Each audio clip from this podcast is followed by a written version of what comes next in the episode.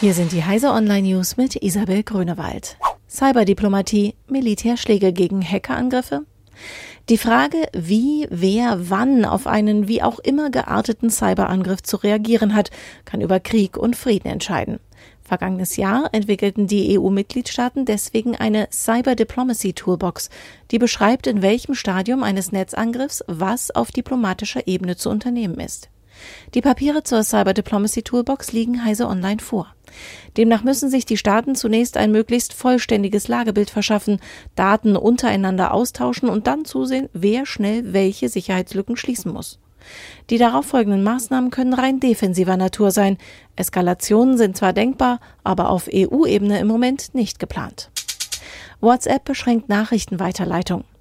Der Messenger WhatsApp, der zu Facebook gehört, ergreift eine weitere Maßnahme gegen die massenhafte Verbreitung von Falschmeldungen. WhatsApp-Nutzer können eine Nachricht nicht mehr in einem Rutsch an beliebig viele Kontakte weiterleiten. Weltweit wird die Anzahl auf 20 beschränkt. In Indien, wo die Menschen sehr viel mehr Nachrichten, Fotos und Videos weiterleiten, sind es sogar nur fünf Kontakte, an die sich eine Nachricht auf einmal weiterleiten lässt. Cloudboom lässt Microsoft Gewinn wachsen.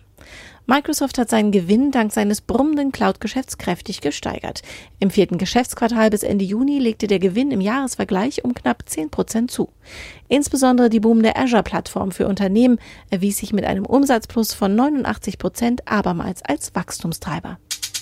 Russische Internetkampagne für in den USA inhaftierte angebliche Agentin. Das russische Außenministerium hat eine Internetkampagne zur Freilassung einer in den USA wegen unerlaubter Agententätigkeit inhaftierten Russin gestartet. Es ersetzte sein Twitter-Profilbild in der Nacht zu Freitag mit einem Foto der 29-jährigen Maria Butina. Dazu setzte das Ministerium den Hashtag Free Maria Butina. Butina war am vergangenen Sonntag in Washington festgenommen worden. Am Mittwoch wurde Untersuchungshaft wegen Fluchtgefahr gegen sie verhängt. Diese und alle weiteren aktuellen Nachrichten finden Sie auf heise.de.